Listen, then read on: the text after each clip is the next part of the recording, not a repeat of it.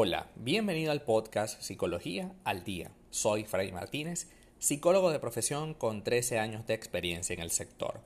Como pudiste ver en el título de este episodio, hoy vamos a hablar sobre cómo olvidar a alguien que te gusta mucho, pero por supuesto no te corresponde. En anteriores episodios hemos hablado de algunas estrategias que puedes seguir y quisiera hoy detenerme en algo muy importante. Estar detrás de alguien solo por el hecho de que algún día pudiera prestarnos atención es de las cosas más tóxicas que podemos hacer con nuestro tiempo, que es finito, que se acaba, y con nuestra vida, con, con nuestras aspiraciones. No podemos, bajo ninguna circunstancia, estar detrás de nadie. Estar detrás de alguien lo único que va a lograr es que te sientas cada vez más pequeño, que te sientas cada vez más inútil. Estar detrás de alguien solo te hace perder el tiempo. Entonces, este es el primer paso, darte cuenta de que perder el tiempo, de que estar detrás de alguien que evidentemente no te corresponde, porque no es una cosa que hoy te corresponde y mañana no, que también es un problema, porque puede que estés jugando contigo, sino que además no es que te preste medio atención, es que de plano ya no le interesas. Y eso no es malo, no interesarle a alguien. Simplemente, pues, las cosas no se dieron y no se dieron. No tienen por qué, no tienes por qué sentirte mal por eso. Si las cosas no se dan, es por algún motivo. Si esta persona no te presta atención, es porque las cosas no se tienen por qué dar. Y no caerle bien no te hace menos persona. Ahora bien, una vez que ya tenemos claro que esta persona no nos corresponde, tenemos que hacer muchas cosas al respecto. La primera de ellas es perder el contacto total y absoluto con esa persona. Por lo menos hasta que haya superado esa situación. Hay que perder absoluto contacto.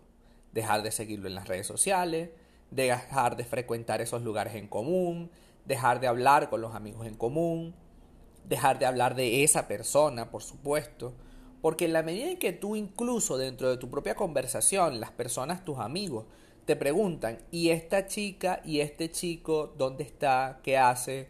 ¿Te acuerdas de él? ¿Tú estabas enamorada? ¿Te, te gustaba? En la medida en que tú hablas de eso, evidentemente te vas a sentir incómodo. Entonces, tú sientes que al perder el contacto, puedes sentirte incómoda también, puedes sentirte mal, pero al menos estás haciendo algo en pro de tu mejoría.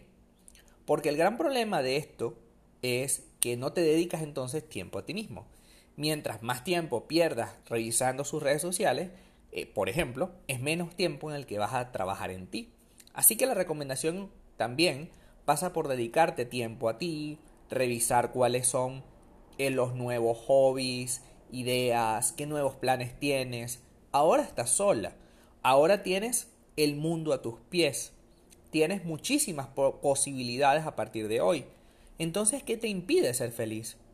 Sal, camina, comparte, habla con personas, chatea con personas. No te sientas culpable por querer hacer echar adelante tu vida. Siéntete responsable de ti, porque ya de nuevo la responsabilidad de tu vida, bueno, siempre ha sido tuya, pero ahora lo es en absoluta haz ejercicios, eh, dale tiempo a que la relación muera. Todo contacto, así sea un contacto esporádico cada cierto tiempo, nos mantiene unidos al sentimiento, nos mantiene unidos a la situación. Lo que te estoy comentando el día de hoy es que tengas la valentía de ejercer control sobre lo que necesitas. Tú no necesitas estar detrás de una persona. No necesitas estar creyendo que algún día volteará la cara y te verá y te buscará. Tienes todo el derecho de poderte exigir a alguien frente a ti que te valore, que te respete y sobre todo que te cuide, que te quiera. Que te quiera tanto como tú lo haces. Entonces, puedes amarle. Aquí no está cuestionado si lo amas o no, si lo quieres o no. Pero en este momento esta persona no te corresponde. Así que lo más maduro, lo más sensato que puedes hacer con tu tiempo y con tu vida es alejarte, es darte un espacio para ti. Así que aunque lo ames, aunque te sientas súper incómoda por esta situación, es necesario apaciguar ese dolor, dejar ir ese dolor y no seguirte aferrando a él. Una vez que nos aferramos al dolor, lo convertimos en sufrimiento y ya lo, hacemos parte con el sufrimiento de nuestro día a día.